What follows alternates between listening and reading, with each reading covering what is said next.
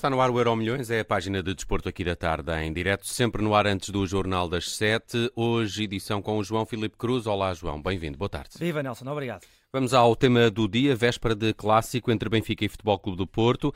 E, naturalmente, as palavras de antevisão que já foram ditas pelos treinadores. Claro, e, e, pronto, nestas coisas já sabemos, eh, muitos elogios, muita humildade, muito respeito. Sérgio Conceição falou primeiro, foi ao início uh, desta tarde, reconheceu, claro, que ia enfrentar o campeão em título, que e até focou ali em parte a diferença de orçamentos uh, entre uh, Benfica e Porto e, e, e, sobretudo, a diferença de avaliação de plantel em termos monetário e depois reconhece que o Benfica fez também uma, uma aposta forte e mais um, um ano de investimentos uh, fortes. quanto a, a, Roger Schmidt foi pela mesma tona, o respeito, o técnico do Benfica até tem uma expressão curiosa a dizer que agora já tem mais experiência neste, neste tipo de jogos, até mudou o paradigma com a entrada de Schmidt no Benfica, porque até aqui, eh, e, e na verdade continua a ser, Conceição continua a ter uh, supremacia, vá lá, nos duelos contra o Benfica. Mas a verdade é que com a entrada de Roger Schmidt o paradigma muda, muda a, a breve trecho porque está cá há pouco tempo, mas agora tem um salto positivo o Benfica com Schmidt, a coisa que não tinha uh, uh, se apenas olhássemos para o clube Benfica frente a, a Sérgio Conceição. E, e depois ficámos, Bruno, com sensações diferentes, uh, sobretudo quanto às disponibilidades para amanhã nos dois plantéis. Temos um Roger Schmidt a dizer que toda a gente treinou, Bernat está disponível, Gonçalo Guedes está disponível, toda a gente treinou no Benfica. E do outro lado, no Futebol do Porto, tivemos apenas uma novidade. Dani Namazo uh, está, está apto para o jogo de amanhã, mas Pep vai ser até à última. Isto aqui também pode, pesa, claro. Eh, é diferente treinar, suponho eu que não sou treinador, mas é diferente ter todos os jogadores disponíveis e, neste caso, Sérgio Conceição estar até à última para perceber se tem o capitão. Sim, é um jogador muito importante e essa importância eh, viu-se até na, na última jornada. Uhum.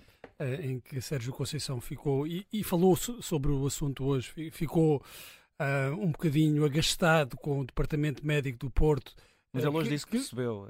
Agora, agora ele disse que percebeu, depois na altura ficou porque não lhe deram de imediato uma explicação para a indisponibilidade do, do, do Pepe. E o Pepe é um jogador, uh, de facto, fundamental na estratégia do Porto, uh, na liderança dentro, dentro de campo, ainda para mais com a, com a saída de Uribe e de Otávio, essa importância ainda se reforça, e também com a ausência de Marcano, uhum. também é um jogador com muita experiência e também com peso no balneário. E que Sérgio Conceição diz que ainda tem mais épocas, plural, de carreira. Vamos uh, lá ver, mas. Pois, mas sim, uh, se mantiver o nível que tem agora e se não tiver tantas lesões como, uhum. como tem tido, porque tem tido algumas, o ano passado também teve. Uh, fora, esteve fora muito, muitos jogos, alguns jogos e, e jogos importantes. Agora, estando em, em condições, é fundamental para este Porto ainda para mais, como eu dizia, com a ausência de, de Marcano no centro da defesa, o que uh, obrigaria, e muito provavelmente obrigará o Porto a jogar com David Carmo uhum. e, e, Fábio Cardoso. Uh, são dois centrais com potencial, mas não são Pepe uh, e, e, não são a dupla Pepe exato, e Marcano. Não, não creio, por exemplo, Fábio Cardoso oferece garantias ao mesmo nível uhum. de Marcano, não terá depois a preponderância no ataque quando é preciso chegar lá à frente um defesa para marcar golos, mas é, é um central fiável. David Carmo, ainda estamos para perceber o que é que ele poderá valer no Porto de Sérgio Conceição, mas será sempre Pep um elemento determinante. Não jogando, fica, uh, fica fragilizado quanto, quanto a mim.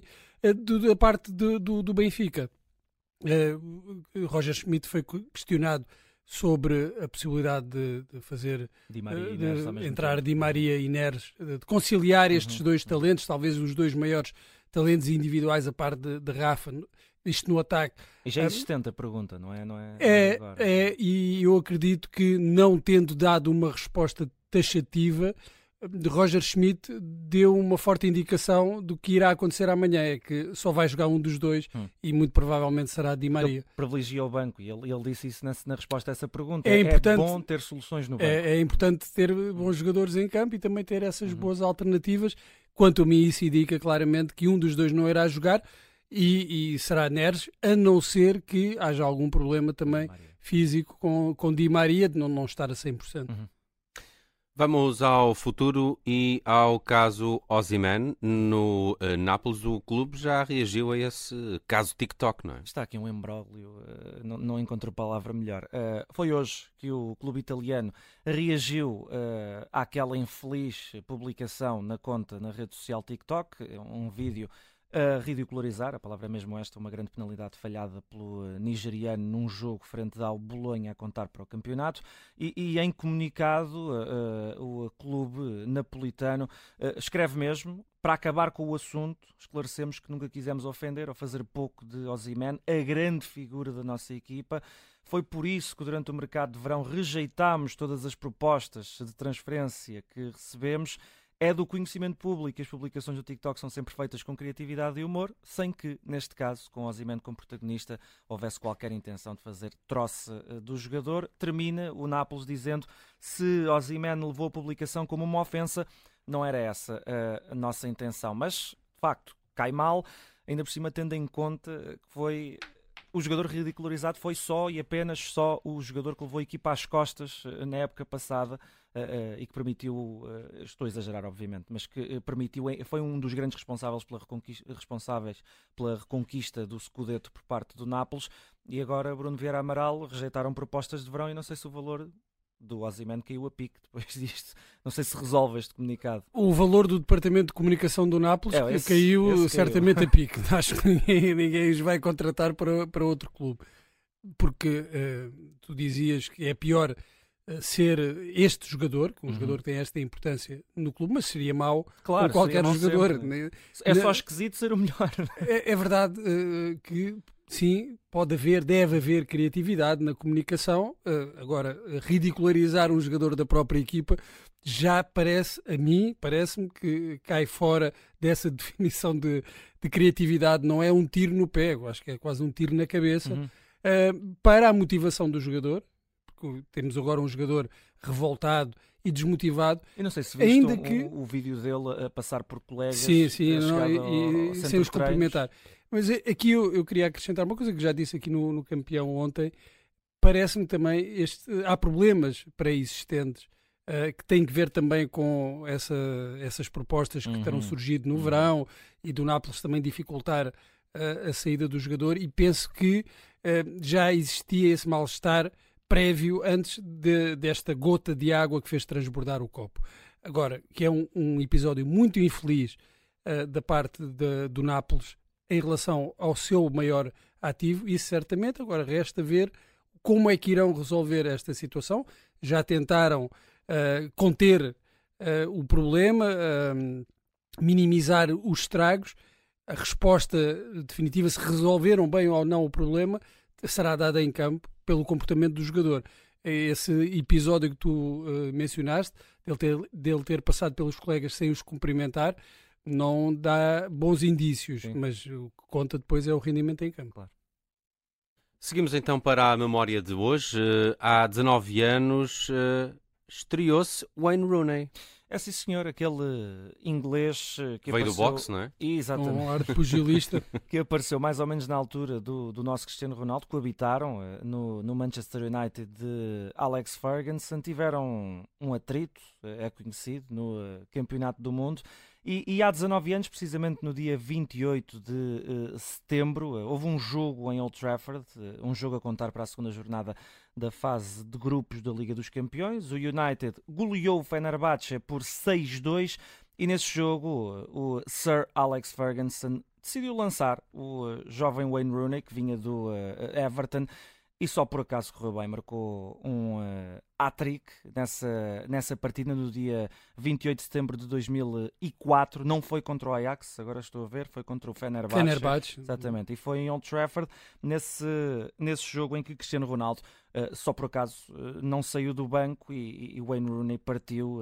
para aquela que seria uma carreira, a meu ver, brilhante no, no Manchester United, mas tudo começou aí uh, com um menino Rooney com um bocadinho mais de cabelo. Uh, também já não tinha muito, mas. Acho que ele agora tem mais. Uh... Agora, não, agora já, agora já, já está impecável. Agora, agora está impecável. Para, para resolver esse problema. Eu, o Nelson fazia essa referência a, a, ao estilo, ao uhum, aspecto uhum. do Wayne Rooney, que tinha esse, esse ar de pugilista, quase que pitbull, é. Uh, que fazia lembrar, se calhar, outro tipo de avançados. Não daquela uh, era. Uh, ingleses, de outros tempos. Não é? A mim faz lembrar um ator de um filme de Guy Ritchie, não é? Exatamente. Pode ser um filme, Snatch, Porcos e Diamantes. Exatamente, daqueles enforcers. Casaco cabedal e brincos. Aquele tipo, os cobradores, sim, sim, ele, sim. Tem, tem esse aspecto, mas e aqui, ainda há pouco ouvi-se a propósito de outras coisas que o diabo está nos detalhes, o Deus também está nos detalhes. E o detalhe aqui que faz, faz toda a diferença no Wayne Rooney é que ele tinha uma técnica muito refinada. Para um jogador com aquele sim, sim. aspecto, pensava-se que seria só força e garra e luta e desgastar as defesas. Ele tinha muita, muita técnica.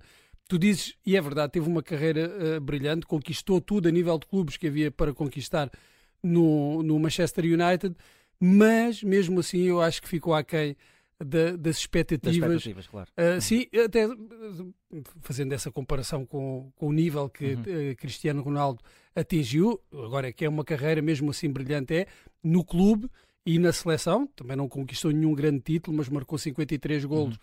ao serviço da, da, da, seleção inglesa. Agora, prometeu mais, mais nesse início, quer no Everton, quer também no início do, no Manchester United, prometeu mais, não conseguiu uh, cumprir uh, isso tudo, também um pouco afetado por lesões, talvez também não tivesse aquele empenho, aquele profissionalismo. E o quase... peso também foi uma questão. Pois, o peso mas, chegou a ser uma questão. Pois, mas isso, uh, a não sei que houvesse algum problema, uma questão de, uhum. de saúde que pudesse justificar, também indicia alguma falta de empenho, uhum, uhum. digamos assim, que, por outro lado, nunca faltou a Cristiano Ronaldo e isso talvez justifique as carreiras diferentes. Uhum. Dois jogadores que estavam, eu lembro-me uh, no Euro 2004, dois jogadores que estavam ao mesmo nível. O Wayne Rooney, por ser inglês, se calhar até havia mais uh, expectativas em, em, relação a ele. Uh, saiu lesionado no jogo contra uhum. Portugal, no Euro 2004.